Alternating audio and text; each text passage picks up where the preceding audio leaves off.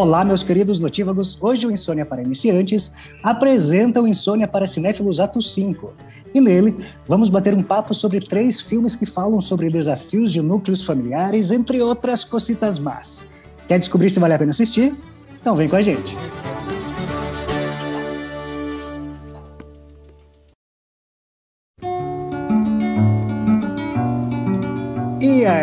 Meu povo, tudo bem? Quem tá falando com vocês agora é o Jay, né?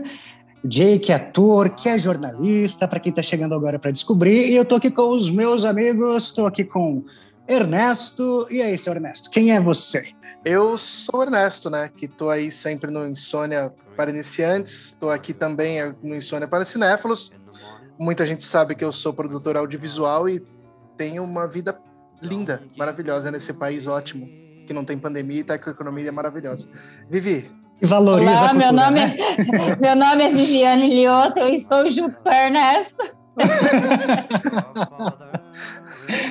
Ah, O que que tu faz da vida, Vivi Ellen? É, olá, hello, hello, Brasil, meu nome é Viviane Liotta, eu sou atriz, sou, tô aí no, no time do Ernesto, tentando trabalhar com audiovisual deste país. O engraçado é que, que dessa vez é literalmente no time do Ernesto. É tipo isso. Mas enfim, temos hoje aí, né?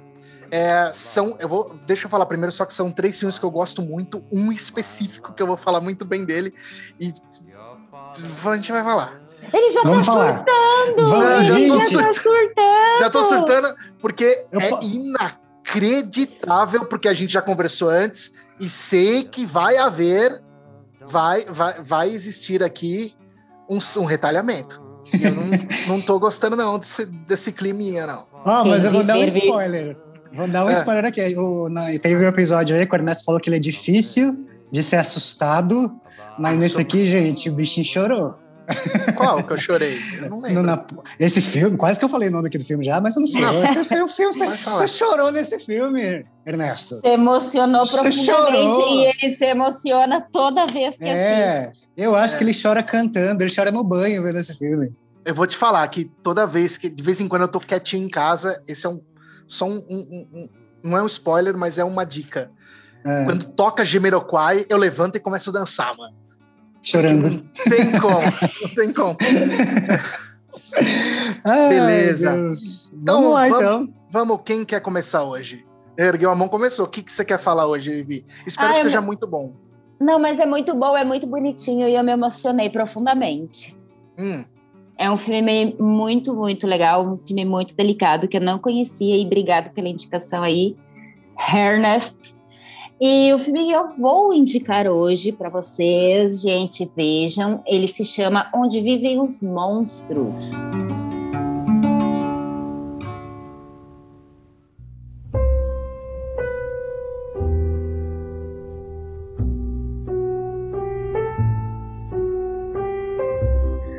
Às vezes também encontrado como o Sítio das Coisas Selvagens. Eu achei tão bonitinha essa tradução. É português Portugal, isso aí, né? Aham, é, o É. Sítio das Coisas Selvagens. Tá bom. Achei o máximo.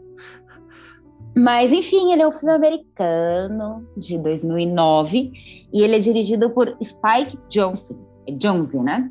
É. E Sabe, É. Deixa eu falar, as pessoas devem conhecer o Spike Jonze como o velho do, do, do Jackass, né? Aquele Ah, velho fa- que, aquele velho que bota o saco pra fora na cara das pessoas. é o Spike Jonze. é, Então, não, ele cara fez você o vê Lobo que- de Wall Street também.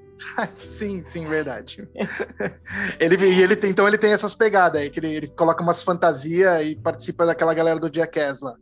É, que tipo, é, é- Bom, enfim, né? Ele, ele é diretor de videoclipes também. Isso Sim, me sim. surpreendeu. É, eu não sabia. É, Ele é mais ele era. Eu acho que ele é mais famoso, ele era mais famoso por isso antes. Uhum, exatamente. É. E ele é roteirista e ator, né? Uhum. E aí um dos filmes que ele trabalha como ator é o Lobo de Wall Street. Mas aí ele foi diretor, roteirista e produtor de um dos filmes que é do meu coração, um filme que eu adoro muito, muito, muito, que é o Ela, né? O Hair de 2013. Que Adoro foi- esse filme. Eu amo esse filme. Eu, Muito eu bom. acho engraçado, eu já falei isso várias vezes. Tipo assim, diretores que fazem comédia, comédias inteligentes, eles têm, eles têm uma sensibilidade para depois fazer, tipo, filmes muito bons. E não é só dele que eu tô falando, não. Tipo, é, o Spike Jones, ele começa na comédia e começa faz essas bagunças aí. Mas se você pega, por exemplo, é, é coisas grandiosas também. parece que, tipo, quando a pessoa tem uma, um, um, um timing de comédia, ela sabe fazer. É como se ela tivesse a base para fazer um cinema decente depois, sabe? É, né, né, menos o Ben Stiller, coitado. O Adam Sandler, desculpa. O Ben Stiller consegue. Às vezes eu confundo os dois também. Eu também, mas, é o nome. É. Não, mas enfim, e, e é. com, com esse filme ele foi indicado né, ao Oscar de. O filme, né? Foi indicado ao Oscar de melhor filme. É, de melhor diretor, e ele ganhou o Oscar de melhor roteiro original. E o Globo de Ouro também ele ganhou de melhor filme e melhor roteiro, e ele foi indicado como melhor diretor. Então tá aí é um, um grande filme e um bom diretor, gente. Vejo esse filme também, mas fica para outro dia a nossa indicação. E Onde Vivem os Monstros é uma adaptação de um livro infantil do escritor e, é, do escritor e ilustrador Maurice Sendak. E ele teve a sua primeira edição lançada em 1963. E no Brasil, né, os trabalhos mais conhecidos dele são as séries Os Sete Monstrinhos e O Pequeno Urso, que foram exibidas pela TV Cultura. Nossa, eu não sabia dessa, não. Eu uh -huh. adorava esses desenhos. Uh -huh. É, é Maurício Sendak. Maurício Sendak é. Sendak, Sendak. É, é Sendak, é. Ele é brutal, assim. Tipo, eu, ele fez parte da minha infância. Porque eu Nossa, li gente. É, quando, Onde Vivem os Monstros.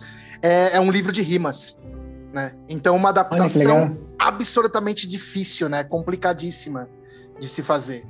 Sim, mas ele participou da adaptação e da produção do filme, né? Ah, sim, sim. É, então que acho legal. que isso é, é muito legal. Né? Mas, né, vamos falar de onde vivem os monstros. Então, gente, vamos lá. Este filme ele traz uma narrativa que inicialmente ela é pensada para o público infantil, né? Então ele tem como personagem principal ali o menino Max, né, que é interpretado por Max é, Records, que tem por volta dos seus 10 anos de idade e já nas primeiras cenas, né, a gente conhece essa criança que é super interativa, uma criança um tanto levada, é uma imaginação muito fértil, mas também muito solitária, né? E o Max, ele mora com a mãe, a Connie, e com a irmã, a Claire, que é uma jovem adolescente. Né? E o Max, ele tem muitos amigos, ele vai brincar, ele tenta chamar a atenção da irmã, né? E quando ele não consegue, o que ele faz? Ele tenta chamar a atenção dos amigos dela. Né? Só que esses amigos, ali numa brincadeira um tanto de mau gosto, acabam destruindo o iglu que ele tinha, que o Max tinha construído ali na neve. Então ele estava todo orgulhoso da construção ali do iglu que ele tinha feito. E os amigos da irmã vão lá e destroem. E isso deixa ele muito triste, né? Só que o que mais machuca ele, na verdade, é que a irmã ignora isso. Tipo, ela não dá bola, ela fica do lado dos amigos, ignora, né? E ela não leva isso a sério. E ele estava visivelmente chateado. Então ela tá com foda-se e sai com os amigos. E é aí que a gente conhece o lado furioso do Max, né? A fúria desse menino, porque ele vai até o quarto da irmã, ele começa a destruir as coisas, ele destrói tudo que vê pela frente, aí ele começa a derrubar toda a neve que estava nele, assim, em cima da cama, ele começa a pular em cima da cama, ele deixa tudo molhado, enfim, a cama, o tapete, ele destrói o quarto da irmã. E aí, quando a mãe chega em casa, a gente conhece o quê? O lado doce dele, né? É o lado doce, o lado frágil desse menino que, né, é um furacão. E aí ele explica para a mãe o que aconteceu e ele explica para a mãe o que aconteceu e, né, fala o motivo de ele estar tá triste. Ele vai lá no quarto, ele mostra o que foi que ele fez, o que foi que ela aprontou. E aí existe uma relação muito bonita, né, entre é, mãe e filho. Inclusive, a gente até estava conversando é, antes sobre essa cena, né, que é uma cena entre eles que é, é muito sensível, né. Eu acho que mostra o brilhantismo das atuações, inclusive é, do Max, né, do Max e da mãe, e também é, a direção ali de fotografia, eu acho que favorece bastante. É uma cena muito bonita, né, que mostra exatamente o amor e o carinho ali entre essa mãe, né, e, e o Max. Só que isso dura pouco, né, porque A mãe leva o novo namorado para jantar em casa e aí o Max ele tem uma crise fortíssima de ciúmes. E ele transforma esses ciúmes, né, o medo ali de perder a mãe em agressividade. Então ele começa a desrespeitar, sobe em cima da mesa, ele faz o escarcel, até que em determinado momento ele morde a mãe. Né? E aí vem o, o desespero, né? Porque a mãe coloca ele de castigo e adivinha só? O que, que Max faz? Ele foge de casa. E detalhe, né? Ele foge fugido daqueles pijaminha, aquelas roupas é, de animais, assim. Eu não sei se tem um nome específico. Para mim é pijama, é pijama de, de, de é, bichinho, ia, né? Pijama de são... animal. Não, pijama de animal. É que tem, tem os, os furries, né? Mas não é furry, não. É, não, não. é. não tem nada a ver. Mas vocês já, você já ameaçaram fugir de casa, gente, quando vocês eram crianças? Claro. De briga? Mano, eu dei a volta no quarteirão várias vezes na minha, na, na minha infância. Eu provavelmente fugia até a casa da minha avó e pedia para ela me esconder. É, não. É. quando, eu morava, quando eu morava lá em Santa Rita, eu direto eu falava, vou, vou, vou sumir daqui. Aí eu dava Quase toda criança, né, gente? Né? Dava volta no quarteirão assim. e voltava. Né? Tipo, pá. acho que eu vou voltar. É. Não, mas detalhe, que o que eu acho melhor é que o Max, né, quando ele foge, ele foge vestido de lobo, gente. Não, ele não é? foge de qualquer, não foge com qualquer figurino, né? É uhum. com a roupinha dele de lobo. E é então, né, com essa fuga dele, que de uma forma muito lúdica, a gente faz o quê? A gente entra no que eu chamo de o fantástico mundo de Max, né? Porque nessa fuga ele acaba indo para uma ilha, né? Um lugar com criaturas um tanto diferentes e é onde o filme realmente acontece. Né? Primeiro a narrativa nos apresenta aí quem é esse guri, quem é, é, é esse núcleo familiar, então a gente percebe que ele é uma criança revoltada, mas também é muito carente, né? E tem ali o seu lado doce, o seu lado frágil. E a gente vê, né, que que ele quer a atenção da irmã, que ele quer a atenção da mãe, mas ele sempre se sente rejeitado e quando surge outras figuras masculinas ali, ele acaba vendo isso como ameaça, né, e reage com agressividade. Conhecemos esse menino e agora a gente conhece o mundo dele, que é mostrado de uma forma criativa e extremamente sensível. Né? Porque quando Max chega nessa ilha, ele logo encontra esses monstros, essas criaturas que vivem nela. Né? E Engraçado, de... É, de falar sobre o design dos monstros rapidinho. Se vocês repararem, eles são várias criaturas que existem misturadas. Uhum. Né? Tipo, eles são amálgamas de outras de outros bichos, é. né? É, mas é engraçado essa interpretação do que é um monstro, né? É. Tipo, é bem, bem... Lembra, lembra, até a caracterização é. dos sete monstrinhos do desenho que a Vivi é, falou, mas sim, sabia, mas você lembrando, né? É, mas, mas é mais ou menos isso. Não, é, eu, e até uma coisa que eu, que eu ia falar é que eles parecem bichos de pelúcia gigante. Sim. Né? Eu acho isso muito, muito legal. né? Mas enfim, quando o Max chega ali, né, nessa ah. ilha, ele encontra esses monstros né? E logo de cara ele se identifica com o Carol, né? Que é um dos monstros que tá ali enfurecido, destruindo tudo que ele vê pela frente, enfim, tacando coisas do que é lado e obviamente que o Max, sem pestanejar, vai lá e corre para ajudar a destruir. Né? Então a gente vai conhecendo ali criatura por criatura. o é... Carol, o Carol, hum. inclusive, é, é, engraçado isso porque, tipo, é, é, assim, eu sei como foi construído os monstros. Eles são animatronics, tá? Com pontos verdes no rosto que fizeram a expressão do ator que está interpretando ele aparecer ali. Só que hum. mesmo assim eles não têm muita expressão, né? Eles têm uma expressão meio mecânica, hum. né? Então eu não sei até que ponto a atuação do, do ator lá que fez o Carol é boa ou, ou simplesmente é, é, é uma coisa. Mas para quem não sabe, é o cara do. Eu esqueci o nome dele que ele nos deixou há pouco aí. É o cara do Família Soprano. É o ator principal da Família hum. Soprano, que faz uhum. o, o Carol, né? E ele tem, ele tem uma voz assim, ele tem uma voz meio bonachona, né? Então combina direitinho. Não combina, e pior é que você vê assim, as atuações parecem lindas, né? Incríveis, Sim. até dos, dos monstros ali, dos. Uhum. Né? Mas enfim, pro, e aí para ser aceito ali, né? Junto dessas criaturas e não ser comido por elas, né, pelos monstros, o Max ele começa a criar histórias sobre ele. Né, ele conta que ser os vikings, que se tornou rei e que não é qualquer rei, né? Ele diz que ele tem superpoderes. Enfim, ele começa a, a criar histórias, né? E os monstros, eles ficam surpresos ali com aquilo, né? Poxa, uma, uma criaturinha tão pequenininha, né? Um grande rei, enfim, tem superpoderes, e acabam nomeando o Max como rei da ilha, né? Então ele vira rei líder ali deles. Mas esse rei, ele tem uma missão super importante a cumprir, né? Não é rei à toa, digamos assim. Né? E esses monstros, exatamente isso, né? Os monstros devoradores enormes ali, eles, eles trazem muito isso do, do, urso de pelúcia, ou até parece uma mistura de Vila Sésamo com, com CGI. Uhum. Enfim, é, é, muito legal, assim, é, é muito bonito. E, e, cada uma dessas criaturas, elas têm características específicas, né? Então, não é só essa aparência. É, cada um, ele, eles têm uma personalidade. Para mim, ficou claro que cada monstro, ele representa um sentimento do Max. Tipo, é, a agressividade, a raiva, o abandono, a insegurança, o ciúme, a solidão, é, enfim, é, o não ser ouvido, o medo, né? E aí, nesse meio de turbilhão de, de, de sentimentos e de, de, enfim, de personalidades, ele conhece né, a monstrinha KW, que é, para mim, ela traz fortemente a figura materna, né? O acolhimento da mãe. E ele se identifica muito com ela também. Aí não sei se vocês tiveram essa percepção também, mas para mim ficou muito, não, muito tem, claro tem, isso. Inclusive né, tem, de... partes, tem partes no filme que ela, que ela trata ele, o tratamento é. dela com ele é, é, é materno. É materno, Sim. né? Uhum. Uhum.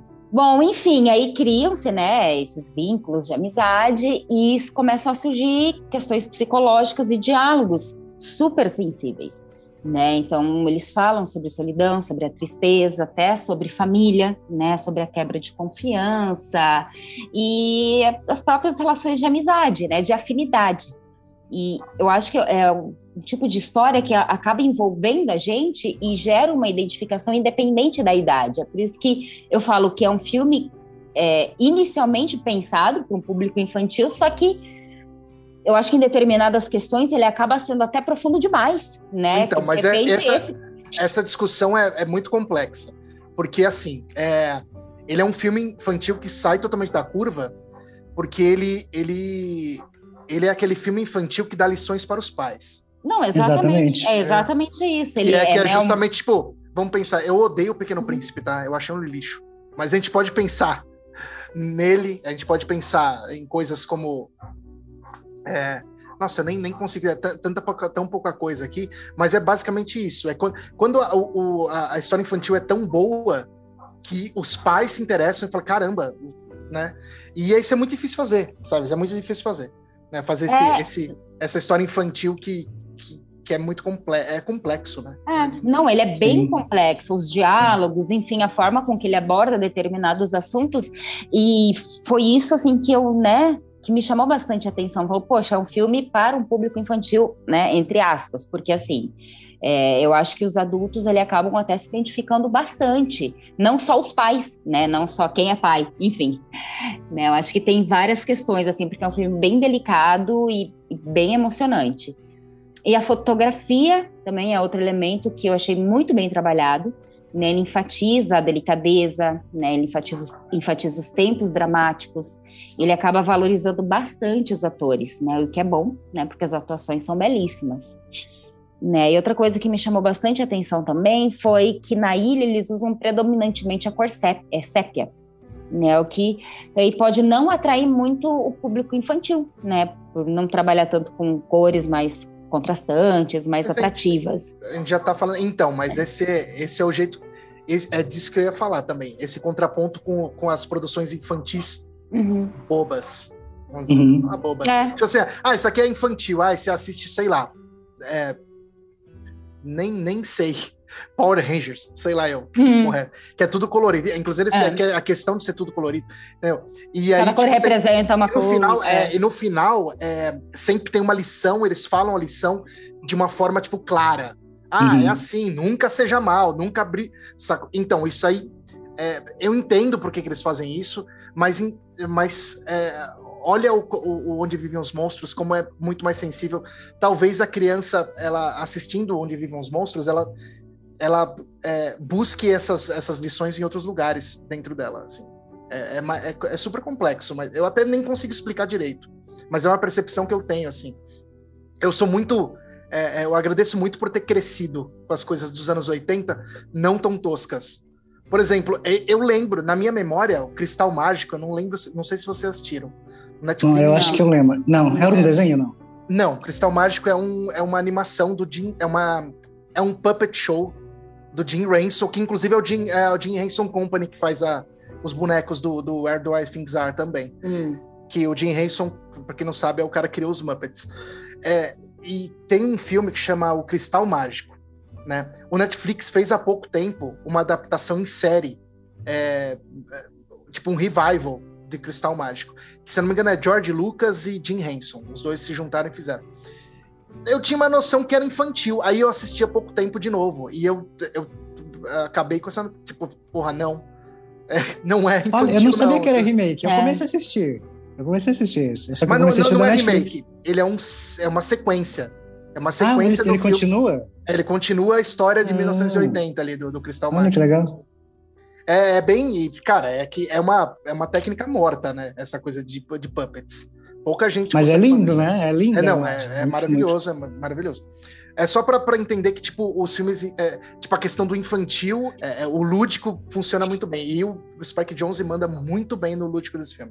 É, não, é a trilha sonora, né? Eu ia falar agora dela. Ah, mas que, a trilha sonora que é da. É. A Bjork faz também a trilha sonora. É, faz. que trilha sonora é, é sério, é sério. É sério. Che, é, se não me engano, é dos dois, eu acho. É o meu, Spike Jones. É, é, assim, e tem cenas que emocionam muito, só que, cara, a trilha sonora ela vem uma porrada, né? A trilha sonora é sensacional. E eu acho que ela agrega, de ouro, de lembrar, assim, acho que eu fui uma das poucas é, trilhas de filme, assim, que eu baixei ela inteirinha. Assim, ai, cara, é muito legal, é muito, muito, muito gostosa, assim, te remete a vários lugares. Mas, enfim, eu até anotei algumas falas específicas, mas, ó, uma delas, o Carol, ele pergunta pro Max, né, já que o Max, ali tem superpoderes, é, se ele tem o poder ou se ele sabe como afastar a solidão e a tristeza. Uhum. Porque ele é, ele fala, né, o Max, ele fala que ele tem superpoderes. E, cara, pro Carol, o que ele quer é um poder que afaste isso. Em outro momento, né, que, aí foi uma das cenas que eu realmente me emocionei, é quando o Carol mostra para o Max uma maquete que ele construiu, que é a cidade perfeita, né? A cidade dos sonhos. Porque onde tudo que você quer que aconteça, realmente acontece. E aí ele diz: é, se não for assim, eu darei fim à minha vida. Cara, eu achei isso muito forte. Muito forte, porque eles mostram um personagem que tá no ápice da sua dor. Tipo, ele tá sofrendo muito. Só que ele realmente tenta se agarrar a alguma coisa né? Nem que seja a cidade dos sonhos, que é para não perder esperança, né? Então, eu achei isso bem forte. E uma, gente, prometo que é a última frase do spoiler também, tá? que aí para mim assim, ó, fechou com chave de ouro, que é eu queria muito que vocês tivessem uma mãe. Ah, essa Porque, cara, a frase, repete a frase. Eu queria muito que vocês tivessem uma mãe. Isso, é, é. Vocês não Exatamente. precisam de um rei, gente. Vocês precisam de uma mãe. Exato. Cara. É, então, é, então assim, por isso que às vezes, tipo, as pessoas adultos como eu assistem e ficam extremamente emocionados. Entendeu? Porque é pega num ponto assim da, da nossa da nossa primeira memória também, que é bizarro. É. Eu acho que esse filme é uma das coisas mais sensíveis que eu já vi na vida. Tipo, eu lembro que eu, eu era apaixonado por esse filme. Eu lembro que, que na época desse filme assim, só existiam DVDs e CDs, alguma coisa assim. E eu não tinha onde pegar esse filme, não era difícil achar para em vários lugares. E eu lembro que, que eu dei essa dica num aniversário meu para uma galera, ah, me dá aí um presente aí desse filme e tal. E não me deram, eu fiquei mó chateado. Ai, que horror! Porque eu gostava, é, eu gostava, eu queria rever, entendeu? Eu assisti, aí depois eu consegui o, o Blu, é o Blu-ray que eu tenho, que se eu não me engano. Hum. E eu consegui, meu, o making off, o próprio o making off do filme é maravilhoso. Você vê o processo de criação, como eles fazem, eles fazem tipo a conversa com as crianças, é muito sério. Não, é, é a preparação desse menino deve ter sido incrível, assim, porque ele tá muito, muito bem. Sim. Mas enfim, é, e ele né? contracenando com, com os puppets ali, com os bonecos, etc. É. Então fica muito real. Você não, você não consegue imaginar aqueles monstros. Uhum como um, algo inexistente, né? É. Eles conquistam É. você É. como se eles fossem realmente reais. Isso é muito Claro, legal. é, claro que tem a parte do design dos deles que é muito legal, que tem, eles têm pelo, né? Eles são. Uhum. Apesar de que eles têm aquela cara de, de monstro de. Gente, eles são ursos de pelúcia gigante. É, só Céu. que eles têm pelo e. tipo, Pelos, é. e- e- mas é outra coisa também que eu acho que, que, que é legal para para produção é a, é, a, é o é Dynamics, que chama, eu não sei como isso. A física, lembrei. A física deles. Quando eles dão voadora, eles tacam Uhum. pedra, É muito Pode. bom. é uma pancada, entendeu? Como se eles fossem muito Oh, fortes. entendeu? Eles, Aham. quando eles arrancam o pedaço do- da árvore, plá, você vê que eles são fortes, eles são selvagens, entendeu? Eles são monstros. É, É, eles eles, não são- são monstros. Então eles são. Isso deixa eles mais reais ainda, né? Porque É. tipo, você fala, nossa, tem um peso ali, né? Na- no- no- Só que no- mesmo assim eles são fofos. Sim, são né? Isso aí, em contraponto com a fragilidade do menino, é muito legal também. É. Né? Porque.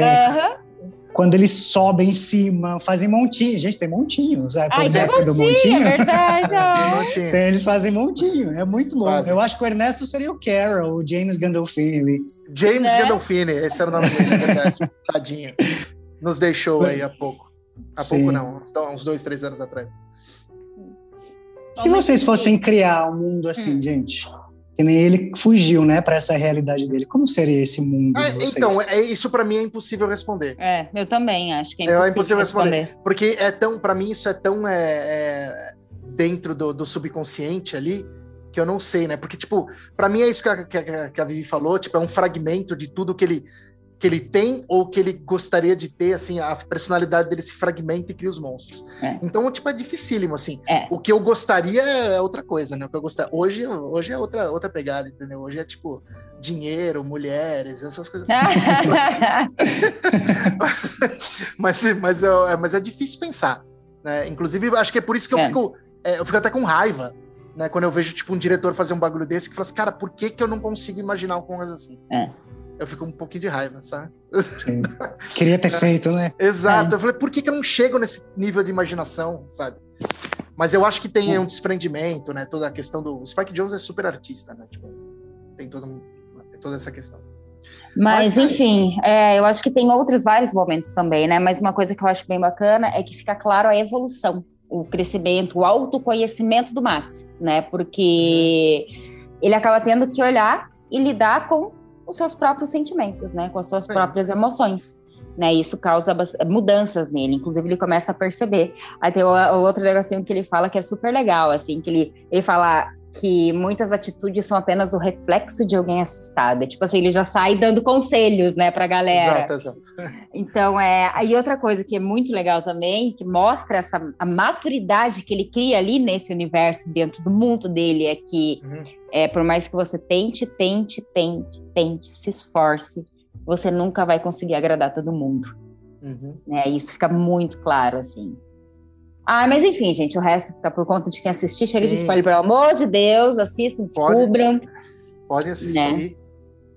É, esse é um filme bem, é um filme muito bonito, um filme muito bem produzido. É, Muito, eu acho muito. que ele faz a gente refletir bastante, né? Ele fa... e é legal que faz a gente fazer é, refletir através dos olhos e dos sentimentos de uma criança, né? Ou seria a nossa criança interior, ou seria um espelho, né? Para a gente olhar para dentro de nós. Enfim, gente, são inúmeras possibilidades. Vejam Inúmeras. Não é, nesse filme. vale a pena. É, é- é engraçado, tipo, a gente incluir ele no nosso podcast, porque ele é um filme esquecido, né?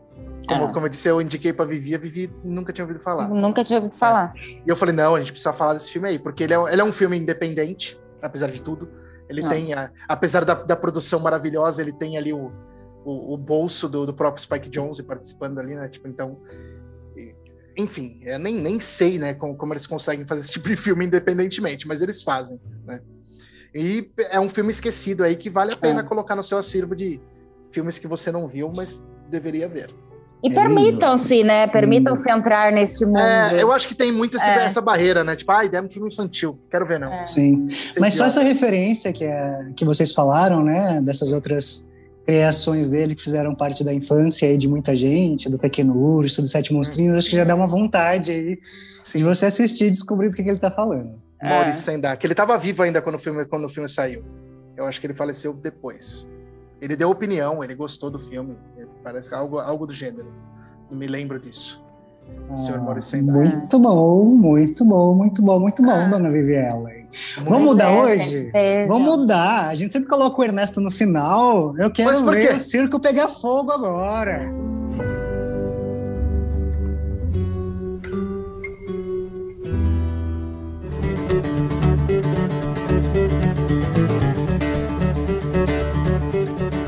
Vai Mas ver eu botar Sei, fogo eu já na quero ver porquinha. agora. E aí você quer falar do, do filme que todo mundo gostou no final, entendi. Se bem que o da Vivi, ele entra, né? Tipo, dá esse impacto emocionante, mundo quase, É, quase chorando aqui, lembrando do filme, né?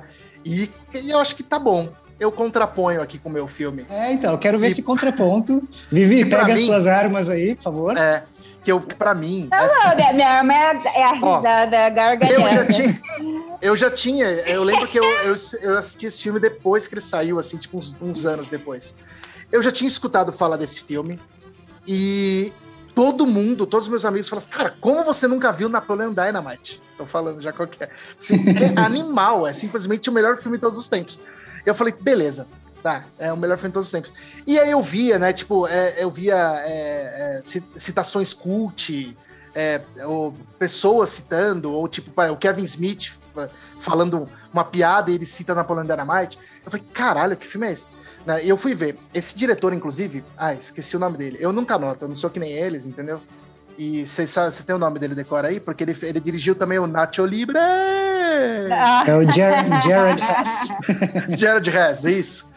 Libre! Nacho! Gente, vocês vão ver hoje a intervenção sonora é do Ernesto. É. Antes era da Vivi, né? E na, Nacho, Mas- Libre, Nacho Libre eu nem acho tão bom, porque eu acho que o Jack Black é um personagem por ele, né? O Nacho Libre. E ele faz e ele não entra no. Se eu falar que é melhor que esse. Ah, hum, tá bom. E aí ele entra no personagem dele, que é o que, é o, que não é o. É claro que ele faz, ele, ele tem o- a característica, tipo, que ele gosta de fazer umas coisas meio ridículas, tipo, ele deixa o Jack Black com um bigodinho e com o cabelo, tipo, né? Enfim, que é bem uma coisa bizarra. Na verdade, tipo assim, por que, que eu me identifico muito com esse filme? Porque eu conheço pessoas que são exatamente como o Napoleão Dynamite na minha vida. E eu conheço exatamente pessoas que, como o irmão do Napoleão Dynamite, que é muito bom. Yes! Eu adoro ele conhece uma pessoa pela internet. Yes! E assim, eu acho esse filme, eu tenho uma opinião muito, muito rígida sobre esse filme. Que Hum. pra mim, ele assim, ele é muito bem dirigido, absurdamente bem dirigido. Ele é milimetricamente bem dirigido. Tipo assim, o cara, ele pega os pontos, ele sabe exatamente o que ele quer dos atores, e eu tenho certeza que ele pegou os atores e treinou os atores. Não, faz essa cara. Isso, continua. Atua com essa cara e fica. E Fecha um pouco mais o olho. Eu preciso de você dormindo, porém acordado. Exatamente. Então, o Napoleão Dynamite me pega aí, sabe? E tem outra coisa, ele tem um ritmo, o filme, que é Lento, né? maravilhoso. Não, é maravilhoso, porque ele é todo lento, mas toda, tudo que acontece no filme é interessante. Você não chega, não tem uma parte que você fala assim, ai, que parte chata. Não tem isso no filme. Tudo que acontece, você fala assim, caralho, que divertido. Olha isso aí, que ridículo. Que di-" E você fica assim o filme todo. Fala se isso não é genial. Entendeu? Você fala assim, mano, Ô, Jay, você ficou assim? Eu acho, assim, se tivesse um ritmo um pouquinho melhor, talvez ajudaria. E- entendo essa questão né? dos personagens, né? Eles Então, mas parecem deixa explicar. charges, o assim, Napoleão né? é exatamente. Tanto que depois vira um desenho animado. Se você não pesquisar, ele tem, existe Não, um o desenho ator animado. é sensacional. Isso, né? Sim. A gente tem que. Como que é o nome do ator, gente? Fala aí o nome do ator. John Heather. John, O John Heather. John Heather. O John Heather, inclusive, vocês devem conhecer ele, que inclusive ele está totalmente diferente no Escorregando para a Glória, que é o Blades of Glory, que, com o que ele faz com o Will Ferrell. Ele tá outra pessoa, ele é um, é um patinador loirão, todo bonitão, que pá. E é, é o ator, é o senhor Napoleon Dynamite no filme. Então, tipo, ele é um cara super versátil, né? Gente, eu- acabei de descobrir, ele faz o ataque dos vermes malditos. Faz também. Olha, Faz também. Ele é Ai. super versátil, ele é um ator super versátil. Então, pegou ele e falou assim: Meu, você é o meu Napoleão Dynamite. E é, e é simples, é uma história super simples, não tem segredo. Tipo, Napoleão, tipo, eles moram com a, com a tia, que é uma velha louca. É a tia ou a avó? É a avó. É vó. É, é, você- é a avó. Então já, tipo, tem aquele estereótipo da pessoa criada pela avó, né? Que fica um nerd bobo. né? A roupinha, né? Toda aquela Isso. roupinha Tudo, abso- mas absolutamente tudo é estereótipo. Tudo. Não Isso. tem nada que não seja estereótipo no filme. O- o- Exatamente. os créditos iniciais do filme é genial, que tipo assim, Genial, é isso ele, é genial, isso eu concordo. é ele abrindo as coisas que tem na carteira dele, as tipo assim, ele se montando pra ir pra escola. E e comida, ter o é, lanche, é. exato. Então isso é bem coisa de... Eles foram criados pela avó, então são dois nerds absurdos, o Napoleão e o irmão dele. E a avó sofre um acidente fazendo, tipo, eu nem sei como chama aquilo, ela tá com um quadricóptero no- nas dunas. Aí ela quebra, Ela quebra o cox, né? Ela quebra o Cox, é. Aí o tio Rico, que é um personagem fantástico, ele vai lá pra ficar com o Napoleão e com o irmão dele pra cuidar. E aí, aí começa tipo, tipo, a história da, da nossa família perfeita ali, né? O bagulho é genial. O tio Rico, o tio Rico é aquele cara que, tipo, ele quer fazer sucesso, tipo, é, vendendo as coisas. Ele quer, tipo, ele quer ser um cara. Dá pra ver. Meu, o personagem ele tá com uma peruca, mas nunca fica claro no filme se, se é proposital ou não aquela peruca. Gente, ele, ele- começa a vender silicone. Sim, ele vende, ele vende a porra toda. Ele começa a vender Tupperware, né? Depois ele vende silicone. E ele arrasta o irmão da Napole- Napoleão pra fazer, pra fazer, pra fazer com ele. Inclusive, tem uma cena ótima no filme, que é bem aquela coisa de nerd mesmo. Ah, eles veem a propaganda do cara que, vai- que luta karatê. E é um cara é um picareta, né? Aí eles vão lá, tipo, na academia do cara. Tipo assim, e o cara, ah, porque é o seguinte, eu dou soco aqui. Mano, e isso é, é tão. que ele manda o cara levantar e fala assim: me ataca! Aí o cara ataca ele, não, não, com a outra mão. Aí ele ataca, ele defende e dá uma, uma- e faz umas coisas muito ridículas, assim, muito sem são. Ele tá vendo? É assim que se faz. Você acha que eu usaria essa calça se eu não fosse foda? E, nossa, eu acho.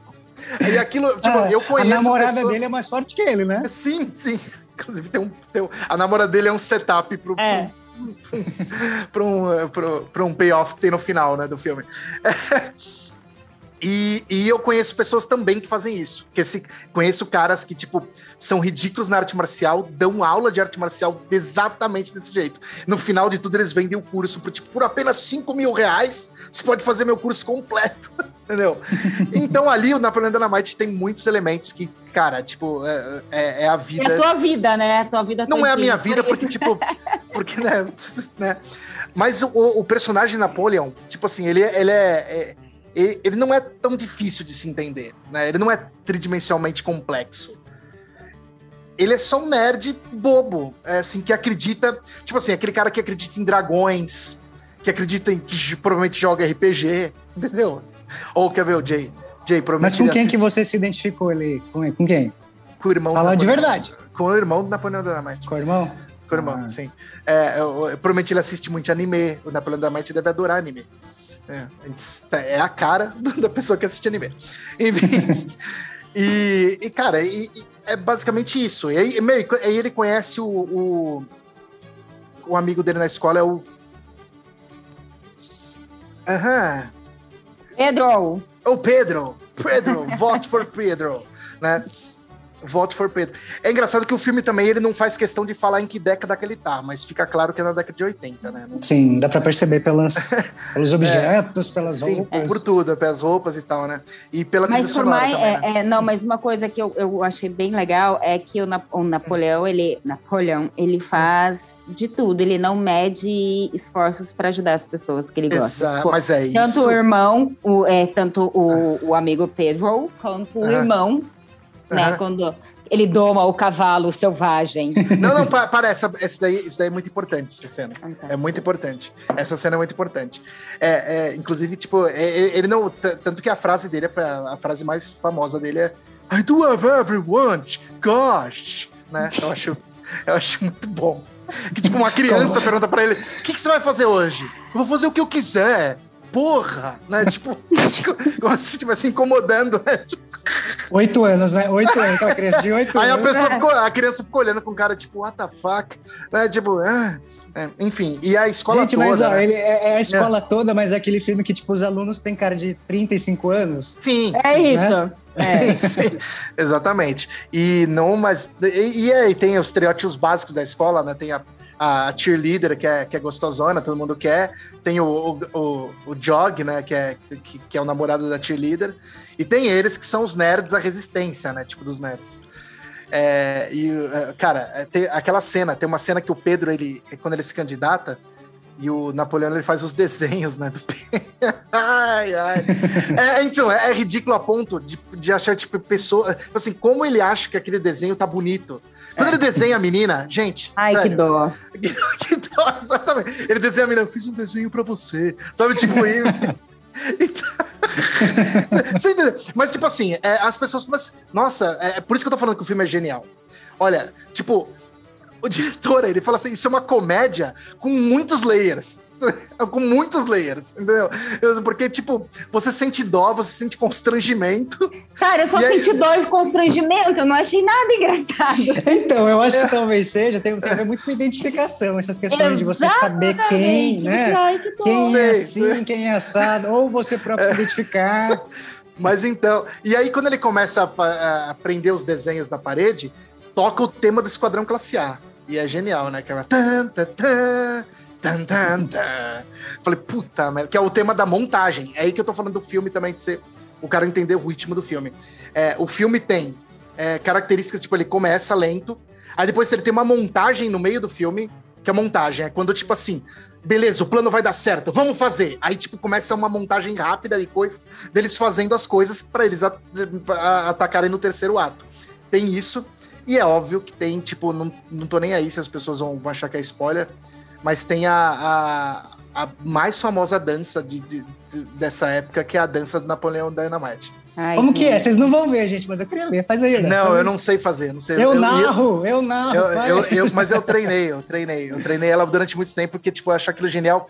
Porque quem assiste o filme aqui, que, que, que, que manja um pouco de, de, de montagem e tal, vai perceber que a montagem do filme muda na hora que ele tá dançando.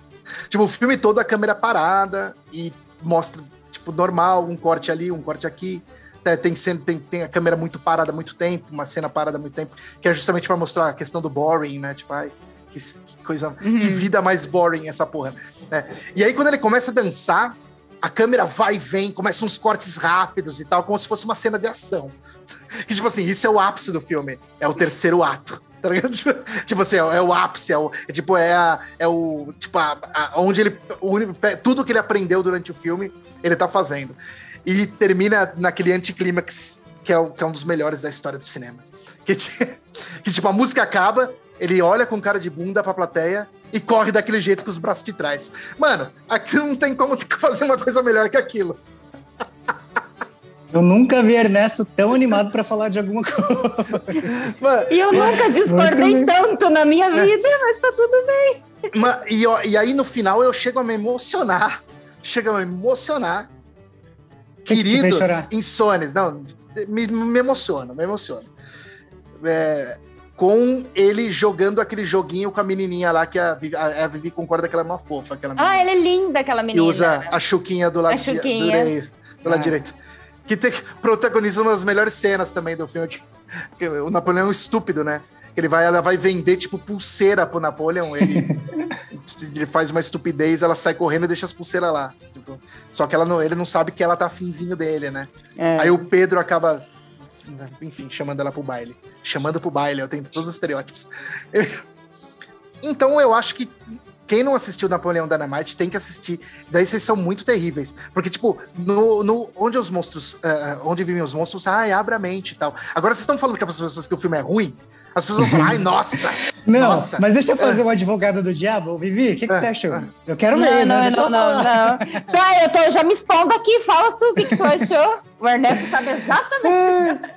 É. Não, mas um ponto, assim. Não, acho que o que não me pegou foi esse, esse tempo, o ritmo, me cansou um pouquinho, né, do filme é. e tal. É, um pouquinho, ó, Vivi. e eu consigo enxergar tudo isso que você falou, que você falou em relação aos personagens, né, aos estereótipos, isso é muito real. Mas talvez por eu não ter essas conexões que você tem, talvez não me pegou tanto, assim. Entendi. Né? Mas ele é legal, tem toda essa parte de anos 80 e tal, porém não sei, deixe no ar. Mas assistam e comentem lá pra. Ah, porque, ó, o Napoleon Dynamite, tipo, ele virou um filme cult ao, ao, na época que ele foi lançado. Se você der um Google aí, Napoleon Dynamite, Napoleon. Inclusive, tipo, GIF animado é o que mais tem. Se você entrar no WhatsApp e escrever Napole no WhatsApp, vai aparecer ele dançando. É. Acho que eu não vou fazer uma montagem sua de Napoleão? Pro WhatsApp? Vai. Vai, entendi. É, mas assim, e, e, esse ator é muito versátil. O que me leva a, a, a uma coisa, a uma, uma, uma coisa que ele criou no cinema. Não existia antes Napoleão Dynamite. Dona Marvel copiou Napoleão Dynamite em cenas pós-créditos. Olha. Eu, quem tiver a paciência de esperar os créditos acabar, acho que nem precisa acabar, é no meio dos créditos, né? Já começa a cena, se eu não me engano. Ah, não, não sei. lembro. Você começa os créditos e aí você espera lá e no final vai ter uma cena pós-créditos. Em que o Napoleão entra.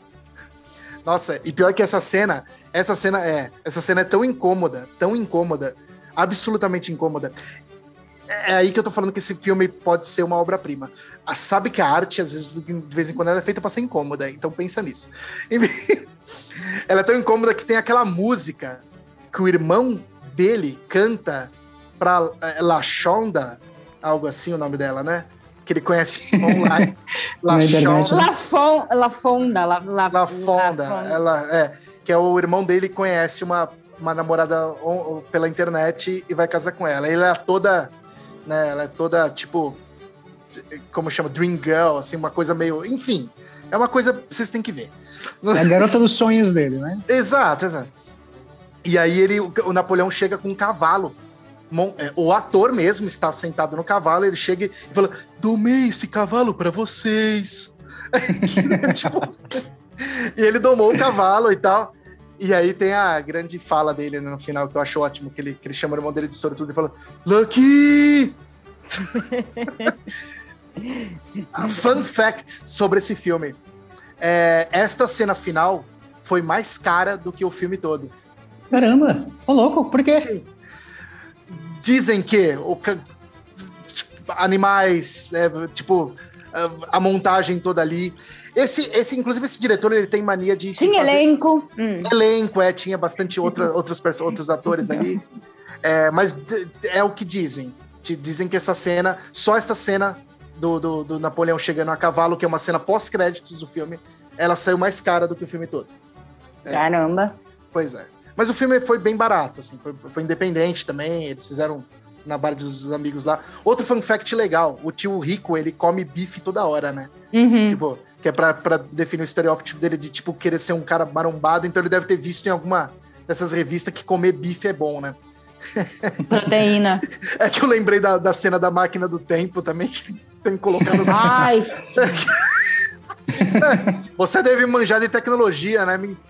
Tipo, como. Ah, sim, ele procura na internet uma máquina do tempo, compra e tem que colocar no saco, ele toma um choque no saco, né? tem muitas pérolas, isso é verdade. é, não, é demais, é demais. E o tio Rico, é, ele é vegetariano, o ator. É, Olha. É, e ele tinha que mascar aquela carne e cuspir. Cuspia. Ele, Nossa, ele, que, ele, que horror, coitado. Horror, exatamente. Vocês são atores aí, vocês me digam qual é o, o struggle disso, entendeu? Porque, é, tipo, olha... no caso dele é um struggle bem pessoal, né? Porque, é. Tipo, pois é. Caramba. Não, porque, porque a questão do eu sei que fumar, eu sei que para quem não fuma é chato, mas assim, comer assim carne, é, ele tem, é. e o bife tá sangrando, tá sempre sangrando é, ali sim. no prato, e ele bota na boca e dá umas mastigadas tipo, ah, tipo tipo, mascando chiclete, assim, né? Inclusive tem uma cena ótima que ele tá com o bife na cara do Napoleão. é, é, muito Ele, uau, né? Tipo, puta. Enfim, né? Mas então, o que eu quero dizer é que, tipo, essa característica desse filme é, levou outros também. Tipo, é, é, eu acho que foi o primeiro filme, assim, que tem esse nível de comédia mais constrangedora. É, outras pessoas se inspiram neles, assim, tipo, é, não num nível tão. Mas tem personagens, assim, se você pegar é, The Office tem isso, o Rick Gervais faz muito isso nos personagens dele. Ele, tipo, repercutiu uma, uma, umas comédias aí. O diretor não foi tão bem assim, ele fez aquele Nacho Livre, depois fez outro filme que nem lembro o nome, mas é bem parecido com Napoleão Dynamite, que é, que é um cara que escreve é, aqueles livros bem porquinho de, de, de banca de jornal. Ele escreve uhum. esses livros de ficção científica, de sci-fi é, porqueira. E aí, tipo, ele vai nas feiras para tentar entender o livro e tal.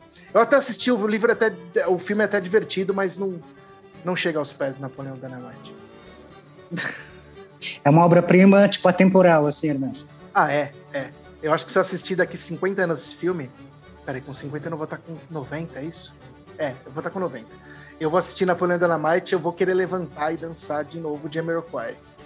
Gente, eu vi ele dançando. Ah. Ah, ele, olha só, dançou pra ela, Ernesto. Eu dancei, dancei. Ah, pra mim e pro filme, inclusive. Ai, meu Deus. Dancei Muito bom, Jamiroquai. muito bom. Mas então, é, agora eu quero saber, mas assim, é, eu, aqui, aqui é, temos democracia. Só que eu acho que assim, eu até, eu- uma coisa que eu ia comentar é. Cara, de tanto eu e o Ernesto conversar sobre isso, eu já comecei a gostar do filme. Porque Mas ele tem começa. essa também, também tem essa. É, é. E aí eu comecei a rir, eu falei assim, não, cara, realmente. Ele até fez eu rever algumas cenas. Disse, cara, olha como isso é genial. Eu não concordo. Mas o filme começa a ficar bom, porque eu começo a rir. E a rir do Ernesto. E, em alguns pontos, sim, cara, real. Assim, os atores, né, são sensacionais, enfim. É, É, tem então, umas tem sacadas, isso do, do sim. clichêzaço, clichêzaço, clichêzaço, mas ele trabalha exatamente em cima disso, né? De trazer todos os estereótipos. Então ele trabalha com todos. Isso é uma ca- característica do filme. E não é negativa, é uma característica positiva. Então, conforme você vai conversando com o Ernesto, o filme vai ficando bom.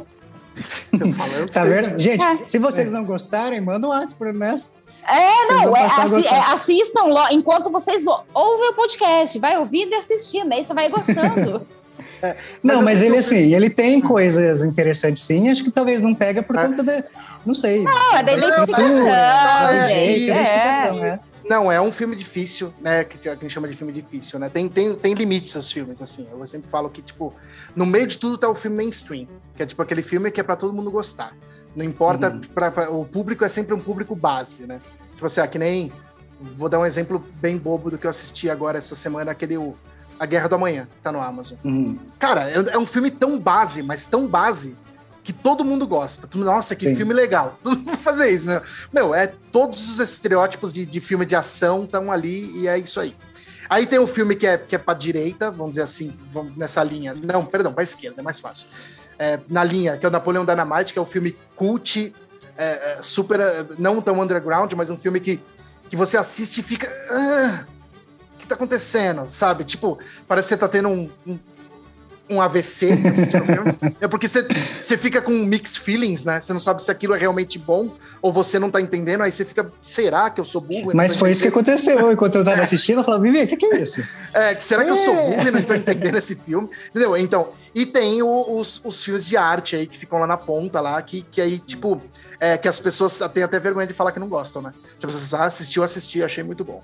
Isso Tipo, é ruim. mas- Tem gente que acha que fala que gosta de alguma coisa só porque os outros gostam. Mas aí também não, não, é né? Tem que é, assumir se exatamente. gosta, se não gosta. Lógico. É, por isso que eu falo, Napoleão pode falar, mas Napoleão Dynamite eu, eu gosto muito mesmo, desde de muito tempo. É, eu, eu tenho referências de Napoleão assim na cabeça. Tipo, inclusive eu já tive vontade de escrever um filme estilo Napoleão Dynamite, em que os atores fossem, tipo, desse jeito, entendeu? Sim. Tipo, é, uma- tipo fosse uma, uma coisa constrangedora de assistir. Mas para provocação, aquilo que você falou que a arte também vem para provocar é verdade, Aham. né? Ah, Sim, Você se vestia daquele jeito, Ernesto?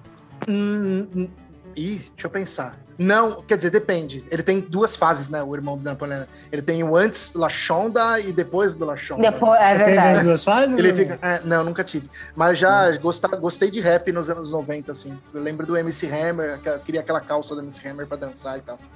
Olha só, gente. Pessoa é meu, pessoa, vocês não sabem, gente? Essa pessoa luta, faz artes marciais. Né? Uma, né? Uma coisa. Exatamente. qualquer, qualquer dia eu vou achar um vídeo de eu, de eu dançando balé aí pra vocês verem também. Capaz, capaz de ter. E, na verdade, eu acho que até tem. Eu vou achar. Ah, gente, manda pra gente fazer mais memes. Vamos. amo os memes. Ah, agora eu quero saber do Jay, do filme dele, porque o meu, eu sabe, eu, por isso que o meu é muito polêmico.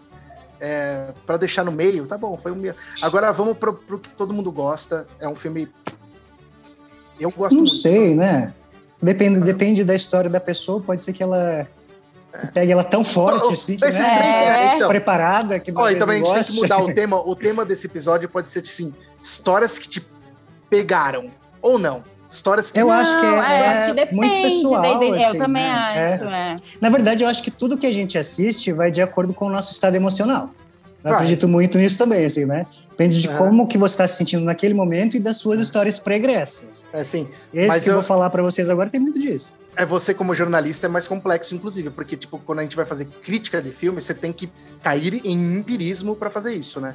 Você sim, tem que esvaziar, esvaziar totalmente o copo para e assim eu, cara, por isso que eu acho que tipo ser crítico de cinema eu acho uma coisa muito complexa. Eu tenho amigos meus que estudaram comigo, que falam, ah, eu vou fazer uma crítica de um filme aqui, vai lá e escreve. Entendeu? E eu falo, cara, você não tá preparado para isso.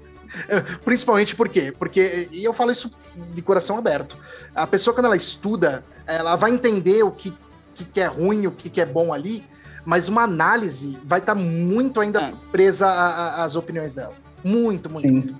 E... Mas quando a pessoa também deixa muito clara, não tem problema, assim, né? Não, não tem problema. É... Porém, é que... muita coisa a gente tem que esvaziar para tentar enxergar tem, coisas que talvez tem. não nos pegariam, sabe? Exatamente. Eu acho que por, por isso que Napole... Napoleão Dynamite, eu lembro que é, eu me empolguei na primeira vez que assisti. Eu achei, tipo, genial, assim. É, mas o Napoleão, é um que, por exemplo, eu assisti uma vez, de primeira eu teria que assistir de novo para ver não, de outro, aí outros gente, olhos, exatamente, a gente, a gente vai abrindo algumas coisas uhum. que você não, né? Você vai entendendo algumas estruturas, enfim. DJ, né? bota, disso. bota um Jamiroquai Vamos DJ. lá, vamos lá. Vou falando, vou falando aqui enquanto o Ernesto vai fazendo a dancinha ali do Fantasia. É, bom, hoje eu trouxe para vocês uma Deixa, produção... deixa eu comentar uma coisa. Uma coisa. É. Quem assistir, repara que a expressão do rosto dele também não muda quando ele tá dançando. Nunca! Não, Mas não é verdade, ele fala, parece que tá com uma máscara mexendo na boca, Sim. assim, né? E quando ele tá é. dançando, é. ele tá super empolgado, ele tá super com a expressão corporal. É. é. Segunda, segundo a Vivi, não é tão boa, mas eu achei ótima. mas é que assim, pro que ele se pro, propõe a fazer, combina. É né? Sim, sim. E a galera bate é. palma, né? Uh! Pá, é isso aí, Napoleão Dynamite. Digamos que a concorrência também não foi muito boa. Não, não, mas ali, é, ali ele tá exaltando justamente o ridículo de, de achar que é bom um, sei lá, o que, que é aquilo? New Kids on the Block? É um, é um sex appeal, é, gente. É, em sync, tem, é. deixa ela. É em sync que toca ali, né? É em sync que toca, né? Cada um com o seu sex appeal. Ai, vamos pro Jay logo, senão a gente fica uma semana falando sobre isso daí, né? Vamos, mas deixa eu só perguntar, o Vivi, quem dança melhor, o Napoleon ou o Ernesto? Putz, aí, aí vai ser cruel, viu? Eu vou ter que colocar um do lado do outro. Ah, caramba. Não, tá bom, não então. Sei, não. Senão, senão o meu julgamento vai ser... Não, Ernesto vai dormir feliz. Não vai ser justo.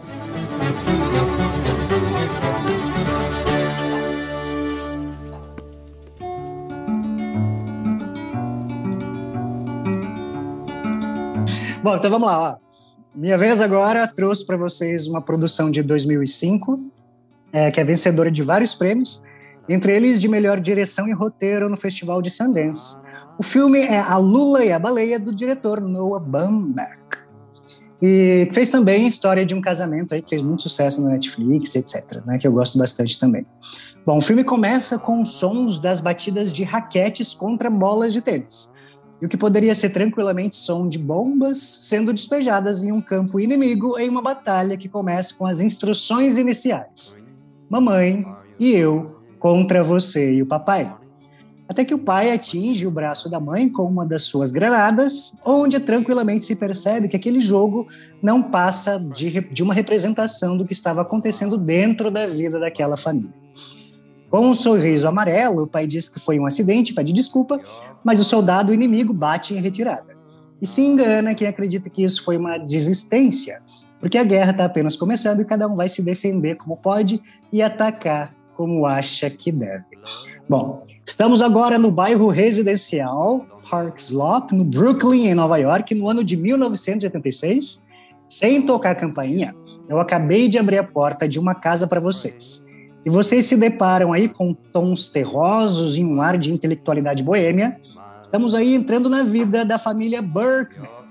Aos 10 minutos e alguns segundos do filme, somos levados à trama principal, que envolve um divórcio que vai se que vai desestruturar ainda mais a relação daquelas pessoas e afetar diretamente o comportamento dos filhos, que tomam partido. E cada um escolhe um campo de batalha para guerrear ele tem um, um, ar assim de documentário às vezes de tão real que ele parece, né? Aquelas situações elas próprio, são escancaradas. A própria câmera também tem essa, faz aquela câmera voyeur ali que é bem. Sim, tem uma câmera de mão assim muito sim, legal, sim. né? Uhum. E tudo isso fica muito escancarado na nossa frente, né? Esses jogos de câmera, ele ajuda nessa ambientação. Então eu vou, vou apresentar para vocês quem são os soldados de uma família que está ruindo em nossa frente. Bom, vamos começar com o Bernard Berkman, o marido, interpretado aí maravilhosamente por Jeff Daniels, que é um professor universitário e um escritor que não se encontra em um dos melhores momentos profissionais e vive à sombra de um sucesso que já teve no passado e não consegue repeti-lo, tendo aí publicações negadas e uma falta de reconhecimento na área que gera um desgosto quase tangível. É o intelectual frustrado, meio arrogante, que ele não consegue lidar com essa realidade e precisa autoafirmar-se a cada segundo, chegando ao ponto de afirmar que Kafka é um de seus precursores e que seu filho mais velho, Walt, não deve perder tempo lendo Charles Dickens, sendo ele um Dickens menor. Pois é. É como se ele tivesse né, uma necessidade de diminuir as coisas para ele mesmo se encaixar em um nível mais baixo, para ele se sentir confortável consigo mesmo. Eu duvido que vocês nunca conheceram alguém assim. Né? Ah, tá. Com esse ar de soberba, né, de arrogância e etc. E no E o filho exército. é igual, dele- né? Ah. Exatamente, igualzinho, que está no exército dele, que é o Walt, interpretado aí por um jovem Jess, Jesse Eisenberg, o filho mais velho, né? Ele faz um adolescente de 16 anos que reproduz o comportamento do pai como um papagaio de pirata. E aí ele se vê no meio de toda essa discussão completamente perdido, discutindo sobre livros que ele não leu, usando argumentos que não são deles, tocando músicas de outras Nossa. pessoas como se fossem dele. Não, isso é coisa Eu ia falar, Essa, falar exatamente isso. essa é a coisa mais, re- mais real do filme. É, Gente, É. como ele toca Pink Floyd naquela caralha e ninguém reconhece. Não, isso aí é Pink Floyd, mano. Isso Logo de cara, entendeu? É, é, Mas é. acho que ele é. Ele Tudo fez. bem. é, Eu ele entendo. pegou. Que se passa naquela época, talvez Pink Floyd. Anos 80, é 1980, Mas né? mesmo assim, Pink Floyd era, é uma. Não, banda- então, é. Sim. Mas aí traz aquela brincadeira assim de ele é tão sacana de trazer aquilo para ele É. e fazer aquilo de um jeito não. Cara, essa música né, parece de alguém, mas não, Sim. não, é- parece que é muito dele. Ele tá fazendo um jeitinho ali que é muito dele, Sim, sim, né? Exatamente. Enfim, ele é bem, bem sacaninho. Então, ele o pai, o, pai de- o pai defendia ele, inclusive. É. Quando o diretor Defende, fala. né? Porque os dois são que É, ele fala- dois- ele Mas fala- é a visão dele. É a né? visão dele. É, ele, é. visão tocou exata- dele. ele tocou exatamente a música igualzinha de É. como que é. Não, não, mas é a É. interpretação dele. É. Não, não É, não conta foi- também? É, não foi uma inspiração, É. não foi uma, enfim, uma versão, um cover, né? Não, ele falou uma que a música era releitura. dele. Uma releitura, É. não, era igualzinho, mas ele falou que era dele. Não, mas eu poderia ter escrito esse- essa música, né? Por, vo- né? Ernesto, eu poderia ter escrito esse filme, vou refazer Não, igualzinho. né? Exatamente. Vou fazer igual. É, e ele tenta impressionar as garotas ali, sendo alguém que ele não é. De certa forma, refletindo em uma namorada a imagem da sua mãe, punindo-a indiretamente por algo que ela não fez. Enfim, é o orgulho de filho, né? Ah, tem outra, uma coisa, mais, um layer mais profundo aí, que tipo assim, ele, ele, ele, ele questiona se ela é bonita o suficiente pra ele. Exatamente. Nossa, isso exatamente. é horrível, gente. Mas isso tem muito de como ele é endeusado e aumentado pelo pai, enfim. A gente Não, e consegue tem muito do que o- das crianças isso. É. Não, o que o pai fala. Sim. os conselhos do pai são exatamente são, são esses, Total. entendeu? É um mimimi, ela- né? Ah, você, co- é, você consegue coisa melhor. Ah, mas tem certeza? Exatamente. Você ainda é muito nova, não. Olha ali, você consegue. São os, os é só um reflexo dos conselhos que o pai dá para o filho. Exatamente. É, É um espelho, né? É uma muito É, não, cópia. louco isso. É um filme É uma muito cópia. complexo. Gosto Muito, muito. Essa parte familiar é muito interessante, porque esse é um filme que é muito. Se você não se identifica, provavelmente você consegue enxergar em pessoas essa sequência de acontecimentos de uma família desestruturada, etc. Né?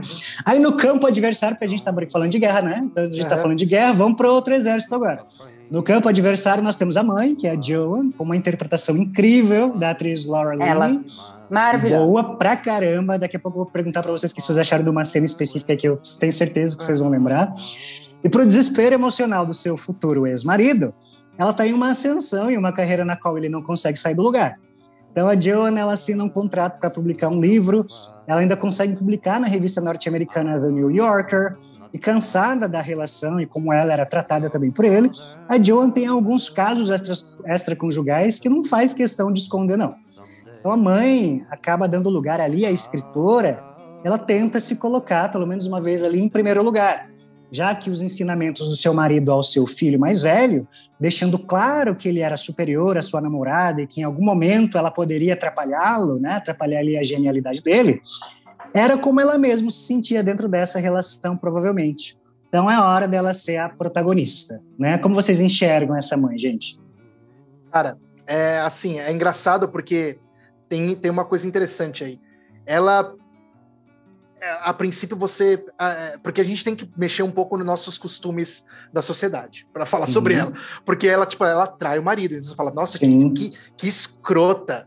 Sim. Só que aí você começa a entender da onde vem a traição do marido, né? Muito, né? O cara. Né? Que na verdade ele é o. Se bem que o filme já começa abrindo, deixando ele bem escroto pra cima dela, né? Tipo, é, de certa maneira, ele sabe é. daquilo, porque as traições Sim. são escancaradas até certo ele ponto, né? fala, né? Ele, ele fala, fala sobre isso. Sim. Se fosse outra... É, se fosse uma, de outra maneira, ele teria confrontado de um jeito muito mais forte. Mas ele sabe que ele tem culpa no cartório. Mas né? e mesmo assim, você vê que ela, ela ama ele, tá? Tem um momento específico no filme que a gente percebe isso, que é quando ele vai lá e ela fala, ah, você aparou a barba e tal, entendeu? você percebe que ela, ela gosta muito dele. E ela Sim. tentou pra caralho. Entendeu? Isso que, que é para ficar claro, entendeu? Tipo, eu, vocês em, momento, em momento nenhum do filme eu consegui ficar contra ela ou a favor Exato. Ou, é, impossível, é, é impossível. É, e para mim a melhor melhor cena do filme dessa relação é quando é. ele fala que quer voltar, que agora isso, ele isso, aprendeu isso, a cozinhar, é, ele aprendeu a cozinhar e ela começa a gargalhar. Gente, é. para mim é a melhor É muito. Ela fala, você nunca fez o jantar. Daí ele fala que ele fez hambúrguer. Com... Gente, olha isso. É. Ele fala, ah, não, mas eu fiz hambúrguer quando você teve pneumonia é. daquela é. vez. Mano, é, é, é, Olha o nível, né? Tem uma cena né? muito boa que ele derruba o bife no chão. É o bife que ele derruba no chão. É o filho mais novo olha e fala, ele derrubou no chão. Aí, ele, ah. é. Aí eles comem. A próxima cena eles comendo o filme. comendo o, o, o, o bife. E ela, nessa cena que a Vivi comentou, ela fala que ela já estava pronta há muito tempo, né? Uhum. Vivi, você, com o seu lugar de fala de mulher, o que, que você uhum. acha dessa situação? Eu, é, eu, acho que ela é exatamente o tipo de mulher é, que está num relacionamento que eu peço a Deus que eu nunca esteja, porque eu acho que ela tentou, tentou, tentou, ela sofreu, sofreu, sofreu, só que ela tinha dois filhos. E eu acho que ela ficou ali por isso. Entendeu? Mas, Só que, mas eu vejo cara, uma coisa maior ainda aí. Isso eu acho que ela, dever, ela deveria ter saído disso hum. muito antes, mas... Mas então, é... É, é, gosto dessa sua visão. Só quero parar. Ah, eu não terminei. Ah, não terminou? Continue. Vai lá, então. Não, não, pode falar, pode não, falar. Você, você, Napoleão Dynamite tá, tá na veia aqui ainda, minha querida. Não, pode não, falar. Pode... nunca, ele é um cara idiota e tal, mas assim, ela ainda enxerga nele um cara muito bom. Tá? Isso e, fica... É, mas só que isso não é suficiente. Desculpa, não, não é, adianta não você estar tá com um cara bom do seu lado. Não adianta você amar o homem que está do seu lado se este homem é um uhum. escroto. Uhum. Se esse Sim. homem está deseducando e malcriando seus filhos. Se ela consegue ver nos filhos uma reprodução de toda a merda que o pai faz. Uhum. É, e aí acontece uma coisa muito. É tipo, pesada, entende? Assim, tipo, ela, cara, o amor não basta, velho. Chega uma hora que. mas até isso mexe com. Então, mas isso mexe com ela de uma maneira tão grotesca que ela deixa muito a desejar como mãe até. Sim. Porque aí você começa a perceber como acontece essa bola de neve dentro de uma família que está ruindo, né? Eu, eu, tem uma coisa nela que eu acho que é, é é meio dúbio, assim, é porque a forma com que ela fala livremente e abertamente dos casos que ela teve. Tipo, ah, eu fui amante do fulano, ou, ah, é, sim, eu saía, mas filho, olha só, ela tá conversando com uma criança. Então existe ali uma liberdade que fica meio num limbo ali. Será que uma mãe deveria falar assim? Uhum. Tipo, deveria falar, né? Eu, pelo menos para mim, né, gente? Eu não sou mãe. Então, não sei se eu teria essa, né? Não, não sei, me, eu, e... me, me deixou desconfortável. Me corrijam aí se estiver se tiver errado, mas é, é, inclusive ele deixar claro que ela já foi aluna dele também, não é isso? Não lembro. Nossa, não essa, essa, essa, parte específica eu não vou lembrar. Não era, eu acho que não era, ela não foi uma aluna dele da faculdade também, que ele acabou ficando. Nossa, eu essa eu não lembro. Eu sei que ele eu... tem esse costume, tá. né? Porque ah, lá ah. em cima né? Ele é todo assim, canastrão, né? Na verdade, é. ele é esse tipo.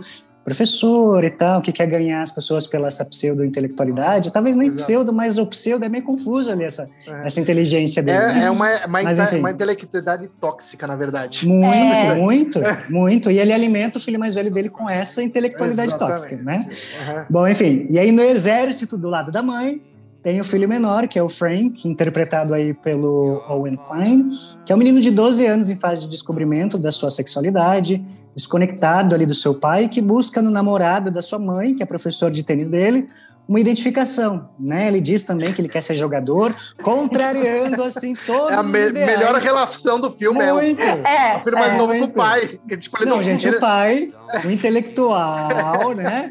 E o filho fala que ele quer ser é, jogador, jogador de tênis. E aí, o Bernardo ele diz assim que quem não se interessa por intelectualidade, né, quem se não interessa por livros e filmes é um filisteu. Eu coloquei lá, gente, ó, no dicionário Aurélio, entre algumas de suas definições para filisteu, nós temos o seguinte: homem agigantado, brutamontes, espírito vulgar e estreito, sem dom, olha isso, sem dom e sem inclinação artística ou intelectual. Aí o Frank chega e faz o quê? Após toda essa explicação do pai, ele fala: Ah, então eu sou um filisteu. Exato. Né? Acabou. Mas é, Acabou com o pai. É, mas é, é, muito bom que o pai cita: Não, ah, você quer ser um jogador de tênis, então um profissional. Como ele cita os jogadores lá que ele é fã e tal, ah, famoso. É. Dele, não, não, eu quero ser como o professor não, lá. Ele, não, ele não é bom. Ele não, então você não quer ser jogador profissional? Eu falei, não, eu, eu quero ser sim. Entendeu? Mas eu quero tipo, ser assim, igual ele. É. Ele ignora que o cara é profissional. Tipo assim, ele ganha. Sim. Ele, ele ganha dinheiro jogando tênis, gente. Ele tipo, quer sempre ser o melhor. Ele é, quer estar, tá por cima da carne seca, sempre. É. Ali, né? Aí, pra, pra, acabar, o cara vai lá e come a unha dele ainda. Mas, né? e tá namorando abertamente ali já. É muito louco, né? Porque eles estão ali em fase de divórcio, mas ela tá namorando ele. Uhum. E o filho dele é, se espelha nele, enfim. Aí com essa separação toda turbulenta, vocês estão vendo que é uma coisa muito, muito sadia, Sim. o menino começa a tomar bebidas alcoólicas em casa, Sim. escondido. Mas Tem uma, uma maneira... Coisa, vocês prestaram bem atenção Aquela, aquela porra daquele amendoim que ele enfia no nariz fica o filme todo e sai aquela hora, tipo, ele tira. Não, na ele hora do jantar não sai. É, é. é, não, mas na hora do jantar não sai, só sai depois, uma cena específica lá. Ficou Sim, um tempo é, no nariz que ficou, ficou o nariz todo. Ficou, né? porque a mãe fala, você colocou o negócio no nariz, tipo, você é burro, né? É, ele, não, ele finge que tira, né? Porque ele ficou, nossa, eu não sou burro, não vou dar essa na frente é. de todo mundo, né? É. E o nariz Aí ficou, ficou, ficou. Provavelmente Ai, foi que quem assistiu é um outro episódio aí da Batata, que vocês vão lembrar o que, que é, se você ouçam, ouçam uhum. os outros episódios. Provavelmente, Exato. se ele tivesse deixado, ia acontecer alguma coisa dentro do nariz dele. Exatamente. Mas, enfim, ele começa a beber, tem um comportamento agressivo e tem uma maneira um pouco peculiar de rebelar-se. Ele marca território de um jeito bem diferente pela escola. Eu não sei, acho que eu não vou dizer, quero que vocês assistam. É, não, não, é, não dá esse spoiler. Não vou dizer não o que, que, é, não vou dar esse spoiler, mas vamos dizer que ele marca território, gente, pela escola. Ele marca território né? acho que não, é só na enfim. escola, não me lembro. Acho que ele, eu lembro da ah. biblioteca, ah, eu lembro que é, enfim. É, é o lugar é, principal, o lugar principal é da escola, né? Se foda. É muito é louco, meu, é, né? isso aqui é meu, isso aqui é meu. Já passa muito, E é muito interessante, né? Porque nessa separação, né? A mulher, a mulher esconde os livros embaixo da cama para que ele não pegue. Tem toda essa briga por conta de objetos. Ele vai mudar, é, o pai muda, né? Para um outro bairro, né? Os filhos ficam com aquela confusão de vou morar aqui, vou morar lá, vamos dividir o gato, porque eles têm um gato, né? Enfim, muito interessante. Esse é um filme semi autobiográfico. Eu falo que é semi autobiográfico, né? Porque o diretor ele coloca coisas é. de ficção para não ficar só uma coisa ali escancarada da vida dele, né? Uhum. Em um bate-papo com o crítico Scott Foundas, o diretor Noah, ele falou que é um dos filmes mais pessoais dele. Foi um processo revelador, onde ele se viu escrevendo de uma maneira que ele não havia feito antes. Sendo mais honesto, como se fosse quase uma vingança em forma escrita esse roteiro. Não necessariamente contra os pais, porque essa história é baseada na separação dos pais dele. E apesar disso, tudo, a relação com ele sempre foi próxima. Mas ele conseguiu se conectar consigo mesmo de um jeito muito forte. E com um orçamento baixo aí de um milhão e meio de dólares, ele teve 23 dias para a gravação do filme. Ele conseguiu fazer com que fossem retratadas várias camadas aí desses personagens de uma maneira muito competente. E do que a gente estava falando naquela hora, né, de como o filme pega a gente, é um filme que pode pegar muito nas questões pessoais também das pessoas. Eu acho que as histórias de cada um que assiste, né, elas podem se entrelaçar dependendo das experiências. Isso faz com que as visões e como ele acaba batendo em você seja muito particular. E aí as guerras internas se encaixam aí nessa guerra que acontece nessa obra. É, e aí, por que esse nome, né? A gente discute aí de mudança de nome, tem gente que traduz, graças a Deus não traduziram, também não, não vou falar o porquê, né? Ainda bem que não traduziram. O filme tem o nome de uma representação artística aí do Museu Americano de História Natural, onde uma cachalote, é, onde há uma cachalote confrontando-se aí com uma lula. Agora, o porquê dessa metáfora eu vou deixar para vocês descobrirem, porque vocês vão entender. Na sua explicação, é engraçado que você falando nessa sua explicação, você já deixou claro o que, que é. é. Não, ah. mas tem, não, mas tem uma coisa mais ah, não, específica isso tem, de um personagem. Mas é que, é que você fala, não, quem, quem tá em guerra tem, tem esse lado aqui contra esse lado. Então, tipo, pai. Sim, ah, não, mas é, é claro, né? Isso no é. primeiro, no primeiro, é, na primeira cena do filme, você já vê que é tipo pai e filho e mãe e filho mãe, um contra o outro. Já, já dá para enxergar é, isso. É. Não, mas, mas as metáforas é legal, são muito é, interessantes. É, não, e é legal no filme porque ele, ele traz isso, né? Tipo, até que ponto as pessoas são capazes de aguentar coisas e que coisas. Exatamente. Né? É muito difícil, assim, quando você pode. Putz, me, vou me colocar neste lugar. Cara, muito. não sei. Não muito, sei. muito. Tipo, é muito louco, né? É muito louco, é muito, muito louco. louco isso. Isso, e aí, levam exemplo, as assim, pessoas a aguentarem, né? Ou agirem assim. É muito. É muito louco. Muito, muito, muito. E aí, falando assim de como aquele filme bate na gente, né? Eu sou jornalista, eu sou ator, mas eu sou professor também. Então eu consegui enxergar várias situações de alunos meus, de família, de problemas familiares, como aquilo reflete neles, porque às vezes você fica bravo com o aluno, gente. Mas aí você lembra, né? O que que causou aquilo, por que, de onde vem, que você fala, nossa, eu nem tenho direito de ficar bravo com aquela criatura né? É, Porque sabe de onde aquilo vem. Isso é, mas esse daí é um, um, nível bem, bem avançado de empatia, na verdade. Tipo, porque é, é, mas é como, é como crianças, brigar, né? Mas é, é, como, mas é como brigar no trânsito, sabe? Às vezes eu, tipo, a gente tá no trânsito assim, aí, tipo, vai, eu tô com um amigo meu, meu amigo buzina e xinga o cara porque o cara passou rápido, assim. Sim. Ah, tem, tem, uma, tem uma empatia leve. Se o cara tivesse com vontade de cagar e quase morrendo, entendeu? Tipo, é, é, mais ou menos esse, esse nível, assim, tipo, quando você tipo, consegue entender onde vai. E o filme, bem, o filme tem isso aí, né? Tipo, por isso que, tem tipo, muito. Por isso que quando a Vivi tava discutindo a questão da mãe, eu falei da questão do pai também, porque eu tenho um pouco de pena do pai. Sabe? Eu tenho um pouco É, eu não consigo, não.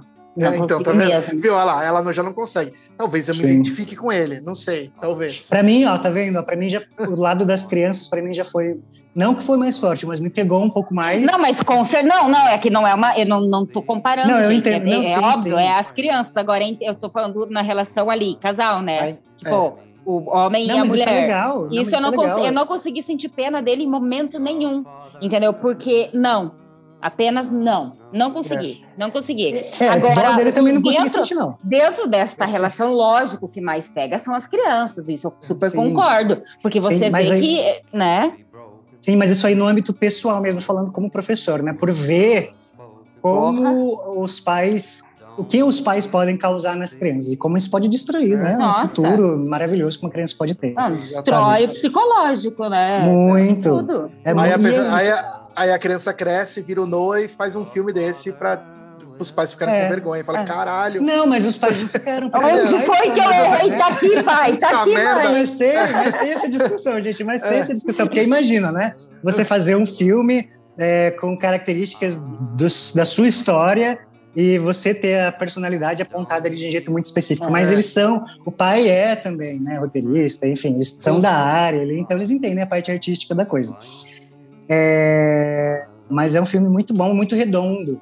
É um filme que a atuação e o roteiro e os jogos de câmera, a iluminação, tá tudo muito equilibrado, é. né? O que vocês acharam? Eu achei tudo uhum. muito equilibrado nesse Não, filme. é tudo achei... muito bom. Quando eu, disse, quando eu assisti esse filme a primeira vez, eu achei maravilhoso. Eu achei, eu falei, nossa, é o tipo de filme que eu gostaria muito de ter escrito também. Né? Tipo assim, não, é, é, é, muito, muito gostoso assistir. Tem, tem, o timing dele é muito legal. É. Sim. e ele tudo. mexe de diferentes é. formas, né? Inclusive, inclusive, tipo, a gente tá ignorando uma personagem, talvez porque ela, ela seja a parte nula do roteiro. Mas ela é ah. importante. A Anna Paquin, né? A ah, sim, ela faz a. A aluna a gostosa. Aluna. Hum. Aluna, sim, ela faz aluna do é. professor. Que, que faz um, um, triângulo amoroso, oh. né? É, e tem a Sophie é. também, que faz a namorada do Walt, que ela acaba tendo um papel ali, coitada, né? Ah, é. acaba sofrendo ali, né? É. Inclusive o flerte, o primeiro flerte com ela, com, ela, com, com ela já é uma mentira, não é? É. Que ele fala aqui. Ah, ele Então, larga a mão da menina quando Não, passa. não, o Tem primeiro coisas- é que ele fala sobre Kafka, ele fala assim, não, não, É. não, Ah, sim. Ah, sim. é, mentira, ele É, nunca mas- leu É, Kafka na vida. é, Nunca, é. é. o que eu falei ali em cima, que ele pega Mas tem uma hora que- que ele e- não tem, né? Mas tem uma hora que ela pega ele na mentira, né? Que ela dá uma e ele fica todo e Eu muda não- de assunto. Tem, não- agora. é, mas tem que ela faz uma pergunta pra ele e aí ele fica todo des- desconcertado assim. Isso é tão porque- comum, né? É. É Isso é tão comum de gente que você vai conversando, você vê. Ah, deixa eu ir mais fundo para ver se sai mais É. coisa, né? É, é comum. Se- deixa eu ver se é da, da pessoa mesmo. Ele sabe, é, eu, tenho, eu, tenho, eu tenho um pouco de medo de pensar que se eu fui ele alguma vez na vida, mas eu acho que fui. Eu acho que eu, que eu, que eu mandei umas mentiras na adolescência, assim. Só Ah, pegar as menininhas. Nem que pra é- pegar, mas tipo, pra ser o cara incluído no grupo, né? Sim. Nem Sim. precisava. Pra ser o Sim. cara, tipo, é, pá, né? Bom, mas acho que temos aí boas indicações para vocês assistirem, bem diferentes, né? Os- os Bem filmes. diferentes. Diferente. Hoje é Bem assim, eles são bem... Mas todos com o mesmo espírito, né? Tem, Mas- tem um- essa questão de núcleo familiar, de características Isso. pessoais, todos É. Famílias que estão, tipo, é, enfim, famílias disfuncionais, posso dizer assim. Exatamente. Né? Sim, sim. né? Que, que, o, que, o que, como as crianças crescem nessa família, É. né? Napoleão Dynamite, por exemplo, é um exemplo perfeito de como a criança cresce, criado pela avó. Enfim, Sim. não, não é não, porque eu fui criado pela Depende minha avó um bom avó, tempo né? e não sou desse Não, jeito. depende da avó, exatamente. É. Vai que a avó é tipo, né? Uhum. A Ernesto tá se defendendo, né? Claro, porque eu fui criado em boa parte da minha vida, fui criado pela minha avó. Foi, foi, é boa, boa parte. Aí, ó. Mas enfim, então temos, ó, Onde Vivem os Monstros, Napoleão Dynamite e A Lula e a Baleia. É isso. Fica aí. Temos filmes para vocês assistirem, né? É Isso aí. E Quiserem- alguma Hum? alguma coisa, Aí, pessoal, que ai, vocês querem Sim, falar? não, eu acho que seria legal a galera dizer aí nos comentários com qual núcleo familiar ela mais se identificou. Fazer uma Nossa, análise. boa, hein? Boa. É, aí, vem, aí, vem, aí vem um Boa. desgraçado e fala assim: ah, eu me identifico com, mais com malhação, né? Porque malhação é, totalmente realidade. é isso que é a realidade do, da, da- Não, mas, é, mas eu acho que hoje a questão é com o que você se identifica, entendeu? Porque uma galera, uma uma pessoa que de repente vai criticar ali Napoleão é porque não se identificou. Ou que vai, putz, é do caralho. Ou se porque a pessoa se identificou. e falou assim: puta, que vergonha da minha adolescência. Exatamente. E aí eu falo, não, é não, pra nunca, nunca passou na minha saber. vida isso aí. Isso nunca, nunca aconteceu. É. Eu nunca fiz um desenho. Cara, lembrei agora que eu fiz um desenho muito feio de uma menina e dei pra uma menina na colegial. Não, quando eu tava, tipo, na, sei lá, terceira, quarta série. E a Eu reação foi igual a da menina ou não? Não lembro. Mas Ah. foi bem. Eu lembrando do desenho hoje, era só um pouquinho melhor do que o desenho do, Dyna, do Napoleão Dynamite. Só um pouquinho. Ela desenhou bigode, né? Eu, tô, eu lembro o nome dela. O nome dela é Daniele. Lembrei, falei, tô, Daniele. Olha, Daniele, se você estiver ouvindo, por favor, Daniele, Espero é, que você tenha escreva nos comentários. Olha que desenho. E eu lembro que a prima dela estudava com a gente, e a prima dela olhou pro desenho e falou assim: Nossa, até que ficou bom. E ela falou com uma cara de Gente cu, assim, céu, tipo. olha isso. É, não, Daniele, prima de Daniele, vamos fazer chegar até elas, por favor. É, é porque eu era. Compartilhem é isso é, aí para chegar Eu até lembro, elas. é, eu era o artistinha. Ah lá, eu menti assim. Eu era o artistinha da escola. Tá eu se era o cara. entregando, gente. É, eu era o cara que desenhava, sabe? Eu tinha, tipo, sei lá, meus 10 anos de idade, 11, sei lá. E eu desenhava e tal, e, e eu olhava para as pessoas desenhava para fazer isso. Só que, quando eu chegava em casa, eu pegava a folha de sulfite, colocava embaixo dos quadrinhos que eu lia e desenhava por cima. E eu chegava no Ah, outro dia olha, escola. você é, era uma fraude. Eu era uma fraude, Olha exatamente. isso. Eu lembrei disso. Olha Claro isso. Depois isso evoluiu para uma não fraude, né? Porque, tipo, eu, Sim, de, claro. tanto faz- de tanto fazer isso, eu fiquei tão bom que eu fui fazer artes plásticas justamente por causa disso, porque eu desenhava. Tão bom que trabalha com isso hoje, né? Isso é, É, bom. mais ou menos. Maravilhoso. Não, é que chegou uma época que eu olhava na TV, assim, eu, eu, eu tinha. Eu pausava o filme, olha que infância maravilhosa. Eu pausava o desenho né, e olhava, olhando o desenho pausado, eu desenhava. Olha que legal. Olha. É, então, então pode Que ser. legal. Então, po- po- gente, não pode ser fraudulento. Pode ser Não fraudulento. tem contanto- problema, lógico. Contanto que Não. isso te leve a, fazer, a ser alguma coisa bacana depois. Eu só, Só era- falem a verdade, né? E eu lembro É. disso, eu lembro, do, eu lembro do Homem-Aranha, a galera, nossa, o Ernesto desenha pra caralho. Eu lembro disso, eu lembro disso. E aí o desenho dessa menina ficou horroroso, porque não tinha como colocar a cara dela debaixo da folha, né? Então, tipo, Não tinha como copiar. Imaginei a cena agora do Ernesto tacando papel na cara da menina. assim. não, genial, genial. Ai, gente. Mais alguma coisa, queridos? Acho que não, acho que é isso por Acho hoje, é só.